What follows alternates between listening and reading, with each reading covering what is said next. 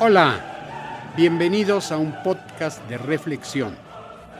Soy Víctor Miklos y los voy a hacer pensar. Hola, ¿cómo les va? Ya no les digo ni tardes, ni noches, ni nada. A la hora que sea, espero que les guste el podcast. Pues miren, déjenme decirles, los fines de semana, este, me dedico a pensar en el tema del podcast de la semana. Para este podcast pensé inicialmente en el tema de pornografía y morbo, pero pensando bien esto dos veces, decidí no tratarlas por razones obvias. Después pasaron por mi mente los conceptos de perfección y excelencia. Pero al internarme en su estudio, encontré en la literatura una referencia básicamente de administración y política empresarial. Quizás en otro podcast lo podamos enfocar desde un punto de vista más humanista. Pues miren, de tanto pensar me dio sueño. Y entonces pensé hablar de los sueños y su significado. Tengo un libro que dan 10.000 interpretaciones a los sueños y tras de hojarlo llegué a la conclusión que el tema es más serio y lo quiero platicar con ustedes. ¿Qué es un sueño? Es un evento que sucede en un mundo que pertenece a la mente, cuando los sentidos objetivos se han retirado a descansar o se han olvidado. Entonces un hombre espiritual vive solo en el futuro o delante de los objetivos de la vida, y consecuente el hombre vive primero su futuro desarrollando condiciones que le permiten orientar sus acciones por advertencias para hacer una vida perfecta y una existencia perfecta. Vamos a ver qué son los sueños. Hay diferentes tipos de sueño, dependiendo de la etapa de descanso en la que estemos. Y mientras esto sucede, la longitud de onda cerebral va cambiando.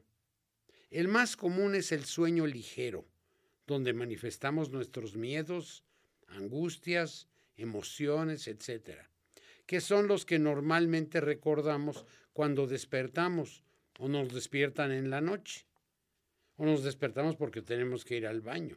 Ya saben ustedes a qué. Estos están más relacionados con la parte mental y están en los sueños cuando dormimos en lo más profundo y hay un verdadero descanso para la mente y el cuerpo. Se dice que en este sueño es cuando verdaderamente podemos contactar a la conciencia y el inconsciente colectivo, conformado por todos los pensamientos, emociones, experiencias de la humanidad. En este espacio podemos ver eventos que ya sucedieron y otros que van a suceder. Ya que se dice que en el tiempo es una espiral donde podemos contactar con lo que percibimos como pasado, presente o futuro. En este mismo espacio podemos contactar con gente que ya trascendió y recibir mensajes de ellos. Vamos a hablar de esto más adelante. ¿eh?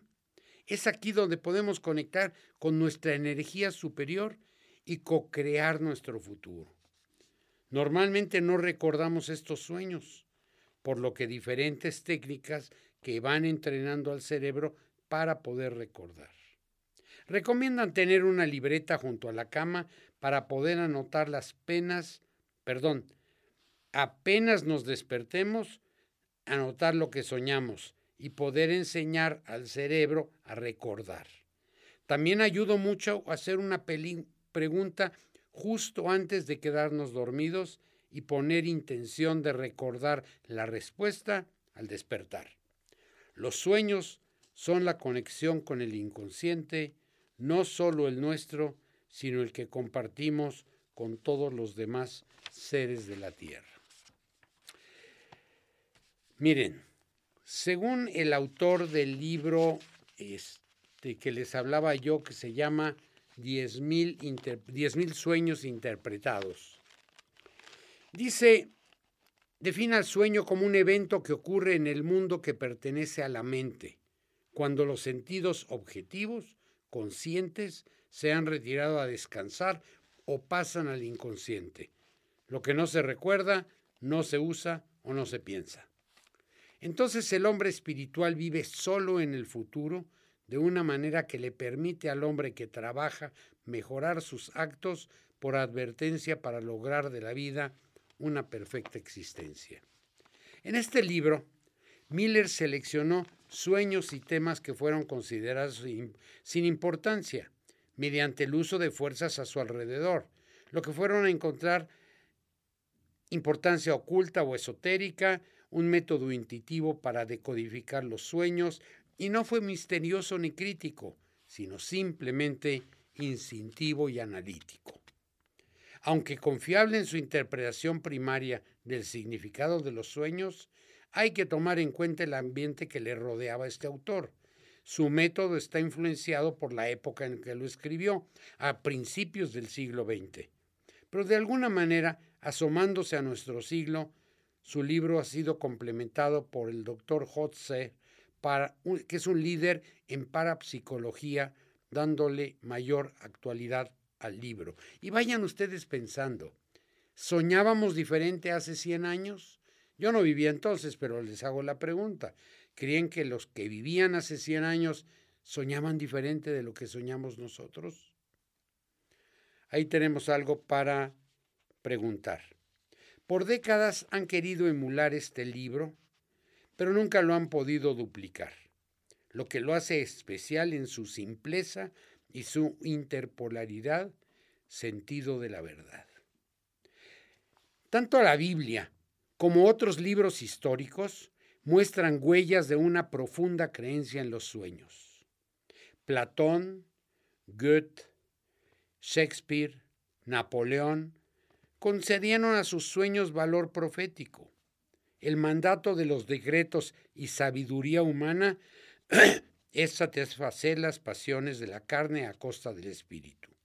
Los profetas y todos aquellos que estuvieron cerca de la fuente de la sabiduría usaron los sueños más que otras formas de adivinación. La historia profana, así como la sagrada, está entrelazada con eventos de profecías de los sueños. Genadro, filósofo bizantino, estaba convencido de la inmortalidad de su alma, tras de conversar en una aparición en sus sueños. Ahora el autor cita muchos personajes que tuvieron sueños que generaron cambios en sus vidas. Flammarion, astrónomo francés, escribió en su obra Lo desconocido y dice, el alma por su visión interior puede ver no solo lo que pasa a la distancia y potencialmente por las causas que acorrean futuros eventos. La observación positiva prueba la existencia de un mundo psíquico tan real como el que vemos con nuestros cinco sentidos. ¿Queremos pensar? Pues miren, relata, por ejemplo, que en Moscú murió una joven muy querida y al mismo tiempo de su muerte se le ve en San Petersburgo con su suegro y luego desaparece. Y nos surgen palabras porque, eh, por ejemplo, que vamos a platicar, premoniciones, alucinaciones, profecías, apariciones. Y en muchos casos hay muertes, hay viajes astrales, hay avisos. ¿Y qué creen? Aparecen los talismanes y los amuletos. Sí, todos nos protegemos.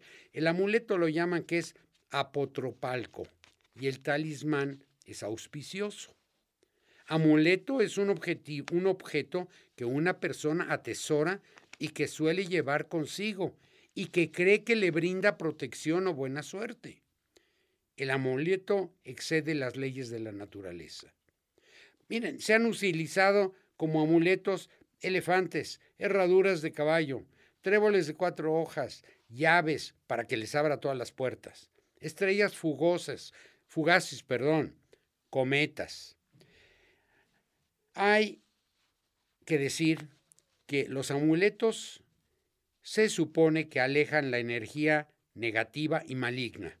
En cambio, el talismán te empodera y te da fuerza y un rito completo y poderoso. Pues miren, estaba yo un tanto cuanto complicado con todo esto que me fui a buscar a mi amigo. ¿Saben cómo se llama? Se llama Google. Y esto es lo que encontré. Freud, recuerdan Sigmund Freud, quien no se va a acordar de él, plantea que los sueños son una realización alucinatoria de deseos y por consecuencia una vía privilegiada de acceso al inconsciente, mediante el empleo del método interpretativo fundado en la asociación libre de los símbolos más importantes del sueño. ¿Qué es la interpretación de los sueños en el psicoanálisis? La interpretación de los sueños es el arte y la técnica de asignar significado a los distintos componentes, elementos o imágenes que aparecen en nuestros sueños. Se trata de una práctica humana milenaria de la que se conservan registros de hace más de 3.800 años de antigüedad. Como Freud utiliza la asociación libre para interpretar sus propios sueños, pues lo hace mediante la asociación libre, se le indica al sujeto que no, no evite comunicarnos cualquier idea, cualquier recuerdo, por insignificante o absurdo o repugnante que le parezca, lo que le sucede en este elemento de su propio sueño. La censura del sueño es la responsable de tal resultado. La censura se levanta contra el deseo inconsciente. Y aquí está lo que nos dice también en Google. ¿Qué son los sueños? El sueño como descanso es una función psicobiológica necesaria para el hombre y para la mujer y que le permite recuperar su actividad psíquica y física. Para ello, los humanos desactivamos nuestro cuerpo y nos colocamos en un estado que le permite restaurarse. En determinadas fases del sueño se desactiva parcialmente el tronco cerebral. Esta estructura comunica al cerebro y el cuerpo las neuronas piramidales que hay en él y que son las encargadas de transmitir a los miembros las órdenes de movimiento y a través suyo se recibe gran parte de la información de lo que ocurre en el cuerpo. También se desactiva parcialmente el lóbulo frontal, que es la parte del cerebro que utilizamos para nuestras funciones ejecutivas, que es planificar, organizar, dar sentido, etc. El resto de las funciones cerebrales quedan en funcionamiento prácticamente igual que en vigilia. Por eso, durante el sueño nuestra mente sigue trabajando y reproduciendo el mundo y nuestro comportamiento en él. Para ello, emplea los mismos medios que en estado de vigilia, es decir, imágenes, palabras, sensaciones y emociones. Sin embargo, las estructuras que se han desactivado dan unas características especiales a los sueños. No producen movimientos y son caóticos, es decir, desestructurados y carentes de sentido. El sueño tiene dos funciones psicológicas reconocidas. Hay bastante consenso en que ayuda al establecimiento de la memoria a largo plazo e intenta que el descanso continúe sin despertar. Estamos hablando del sueño. Otros consideran que existen bastantes indicios para considerar que los sueños han tenido una labor de entrenamiento para afrontar las situaciones temidas por nuestra especie que derecho durante los sueños generados en la fase REM contienen esquemas de lucha o huida. Y ahora nos dice, significado de los sueños. Mira, muchos autores han trabajado con los sueños en psicoterapia y le dan significado oculto que hay que descubrir. Se basan en que existe pues un significado metafórico incluido en el lenguaje y las imágenes que componen su contenido. Para los autores Pesant y Sadra, ellos confieren un sentido. Existirían dos niveles de significado en el sueño. El contenido manifiesto, compuesto por lo que se ha soñado, y el contenido latente, que sería la interpretación. Otros autores consideran que los sueños son productos desechables de nuestra mente, sin ningún significado y sin más utilidad que ayudara a potenciar nuestra memoria. Esto lo dice Hobson.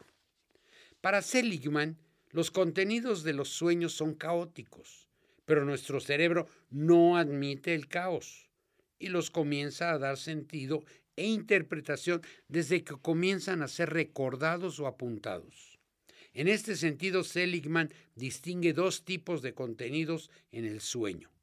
Aquellos que tienen una alta definición visual o contenido emocional y que corresponden a estímulos muy concretos e identificables, y aquellas otras fases que son más borrosas, más verbales y que corresponderían a un intento inicial de explicar la transición entre los dos estímulos visuales o emocionales. Para Seligman, la interpretación de los sueños es un intento de dar sentido a unas sensaciones visuales y emocionales por medio de elaboraciones verbales que las integran en una historia más coherente y racional. Vamos a hablar del proceso de interpretación. Independientemente de la teoría psicológica que emplean Pesante y Sandra, hay dos principios básicos. Uno, una descripción detallada del contenido manifiesto del sueño. La segunda, la generación de asociaciones, que puede incluir asociación libre del psicoanálisis como manera de realizar dicha asociación. Empleándola, la persona que quiere interpretar su sueño genera todas las asociaciones que le vienen a la cabeza, sin ninguna censura, hasta que se produce la sensación de que se ha encontrado el significado del sueño. Este método puede llevar lejos del contenido manifiesto del sueño. Muchos autores emplean otras formas que permiten estar más cerca de lo que se ha soñado.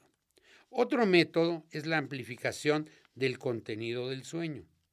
Es en la persona que va ampliando el contenido que recuerda del sueño y añadiendo nuevos elementos de manera libre y racional. Por último, se pueden generar por preguntas directas, tanto de la persona como del terapeuta. ¿Y qué significa para ti el sueño? ¿Y yo qué creo que significó este sueño? etcétera, etcétera. Lo cierto es que los métodos de interpretación que se emplean no son fiables, en el sentido de que no producen un resultado único, ya que el contenido latente depende de cuándo se hace la interpretación, qué método se, se sigue y quién es el terapeuta que lo está haciendo. La interpretación de los sueños en la terapia cognitivo-conductual. En estas circunstancias, el empleo de la interpretación de los sueños en psicoterapia cognitiva conductual es muy aislado y se tiene que dar asociado a problemas concretos que surjan en el curso de la terapia. En los sueños o en lo que los sueños son pesadillas recurrentes con un impacto importante en el bienestar de los pacientes. Por eso es interesante contar con un método para interpretarlo. Hay que recolectar los sueños. Tenemos toda la conciencia de que los sueños son elementos volátiles que desaparecen antes incluso de abandonar la cama. Y aunque quiera uno recordarlos, se resisten y se olvidan. ¿A poco ustedes no les ha pasado que, ah, caray, que soñé y me levanté y ya no me acuerdo y, y yo quiero acordarme y no me puedo acordar? Pues a esto se refieren. Pero ellos sugieren un par de técnicas. Uno, decirse varias veces antes de dormir que se van a recordar de los sueños. Es un método de sugestión. Segundo, quedarse un momento con los ojos cerrados después de despertarse, concentrados en lo que ha ocurrido en nuestra mente justo unos instantes antes. Tercero, tener un cuaderno con un bolígrafo en la mesa de noche para que puedan apuntar antes de levantarse incluso aunque lo único que se recuerde sea una imagen estática. Quiero, por ejemplo, confesarles que cuando yo he llegado a tener sueños, pues caóticos, difíciles, cuando me despierto, lo que hago es como que medio me despierto y así medio dormido, medio despierto, arreglo la situación y ya para cuando abro los ojos, pues ya resolví todo. El proceso de interpretación de los sueños en esta terapia, pues es un entrenamiento. Son situaciones que nos pueden dar miedo o que evitamos, que potencian el recuerdo emocional, su interpretación, que nos puede ayudar a enfrentar la ansiedad y automatizar el proceso. Por esto, en el propio sueño o en la interpretación, se tendrían que enfrentar aquellas situaciones que aparecen en el contenido manifiesto y que son potencialmente peligrosas. Existe un método muy sencillo de interpretación, lo puede hacer cualquiera, no lleva largo tiempo, se basa principalmente en enfrentar las situaciones temidas, que es el método clínico de superación de miedos y fobias. El método senoide de interpretación de los sueños corresponde a un pueblo mítico de Australia. Cada día, cuando se levantan, se reunían ante el fuego del campamento y se contaban sus sueños y sus pesadillas. Cuando alguno tenía un mal sueño, entre todos buscaban una solución, pero una solución que no intentaba evitar el miedo ni salir de la situación huyendo solo pretendían solucionarlo enfrentándose a aquello a lo que temían en el sueño. El europeo que los descubrió o que los inventó, no lo sé, aseguraba que estaban libres de cualquier enfermedad mental y que eran personas valientes, decididas, alegres y sin ningún miedo. No sabemos si existen o fueron invenciones de algún autor. Hay una interpretación que se hace de forma consciente a posteriori, siguiendo principios que plantea un autor Domhoff, y dice, primero, confronta y vence los peligros en los sueños. Si un animal ataca, no huyas, ve hacia él. Si alguien te ataca, enfréntate a él. Estamos hablando de sueños, ¿eh? No me vayan a decir que están en la selva y se les aparece un león y entonces dicen van ustedes y le atacan al león, ¿verdad? Porque Espero que no lo hagan. Segundo, moverse siempre hacia las experiencias placenteras de los sueños. Si te sientes atraído hacia una persona en el sueño, no dudes en lanzarte a mantener una relación sexual con ella, siempre dentro del sueño. Si sientes sensaciones placenteras, por ejemplo, de volar o nadar, relájate en el sueño y experimentalas completamente.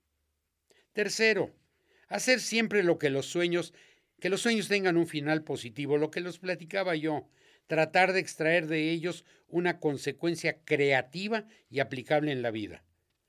Potencia tu creatividad a partir de las experiencias del sueño. Trata de obtener un regalo de las imágenes del sueño como una poesía, una canción, una danza, un diseño o una pintura. Cuarto, si tú solo puedes manejarte con los peligros que aparecen en el sueño, pues pide ayuda a otros.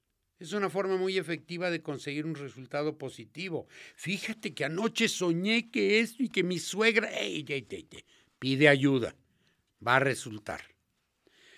Quinto, la interpretación que se hace del sueño una vez despierto se traslada automáticamente y sin tener nada que hacer adicional al sueño aunque si los sueños son desagradables, generalmente desaparecen.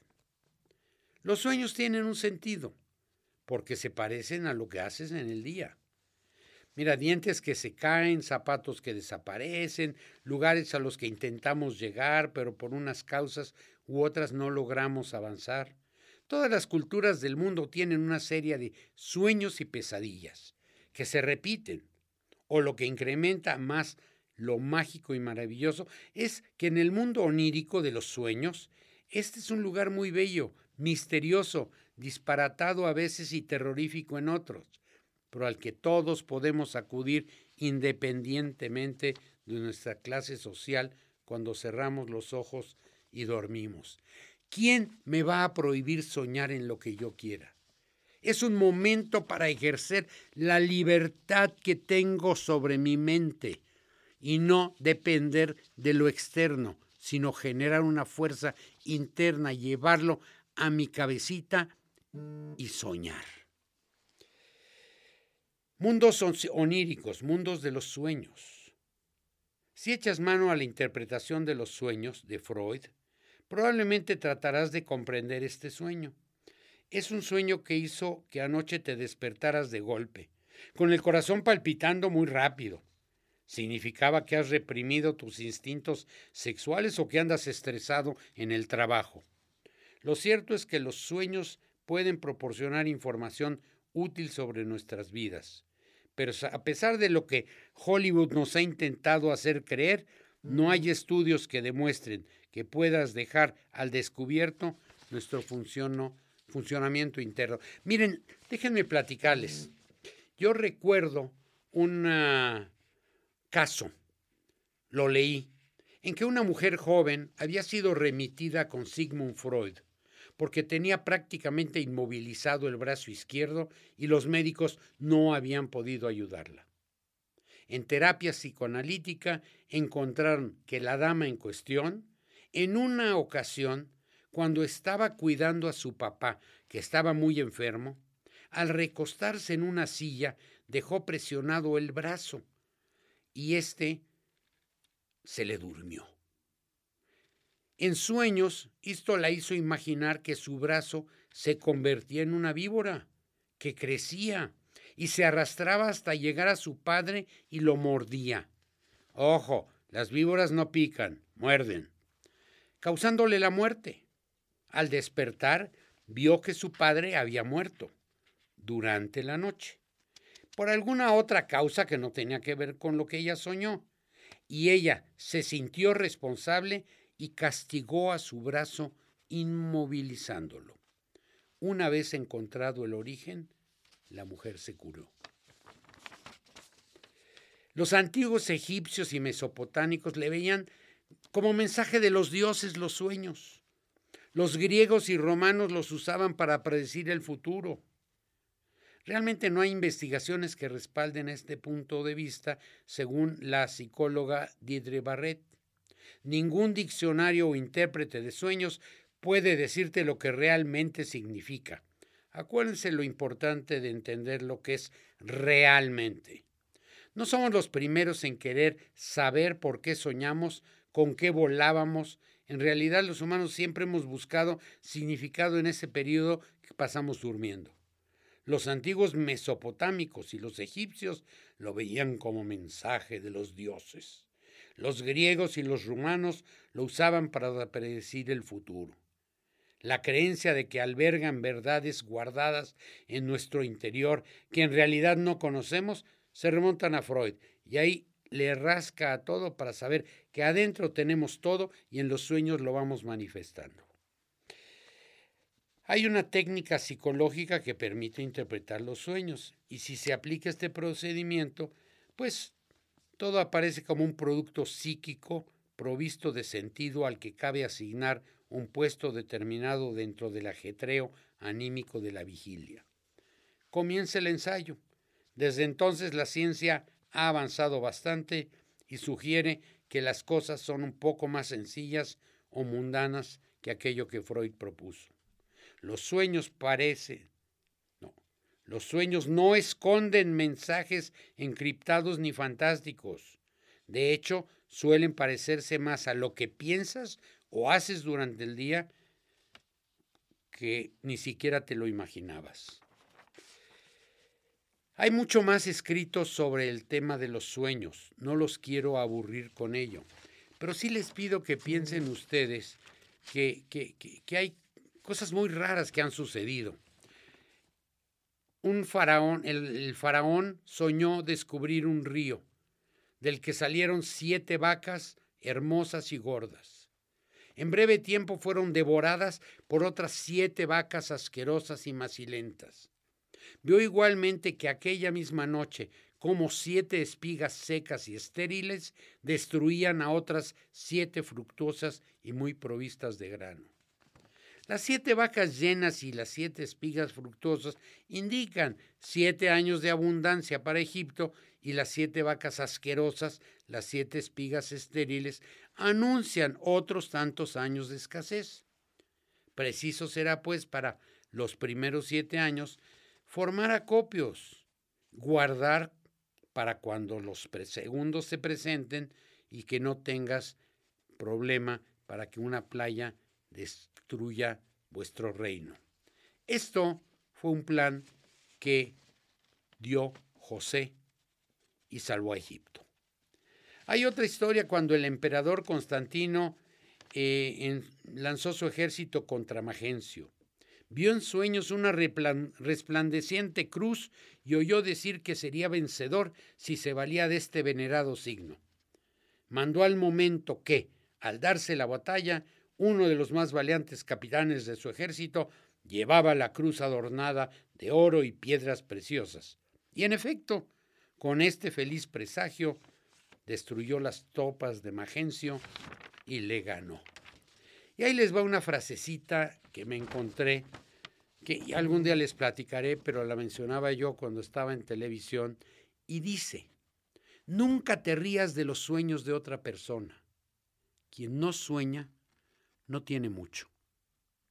Y aquí los dejo con esto para que, porque volveremos a hablar, porque cuando decidí el tema, lo platiqué con todas las personas que me rodean en la oficina, con mis hijas, con mi mujer, y surgen conceptos muy profundos que los sueños a veces esconden, pero que en los sueños nos podemos estar conectando con toda la energía cósmica que de alguna manera maneja nuestra vida.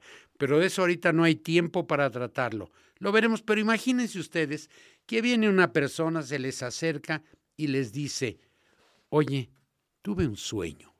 Fíjate que soñé que mi hermano agarraba un hacha y me la clavaba en la cabeza.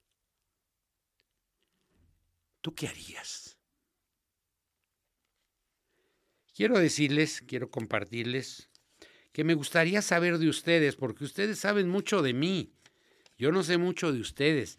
Les voy a dar, si tienen oportunidad de escribir esto, tengo una dirección para recibir sus recados. Se llama ¿Qué opinas? BM, B de Víctor, M de Miclus, arroba gmail.com. Ojalá sepa de ustedes y me digan, ¿qué harían con su hermano que les clavaba la, cosa en la cabeza? Que pasen muy feliz semana.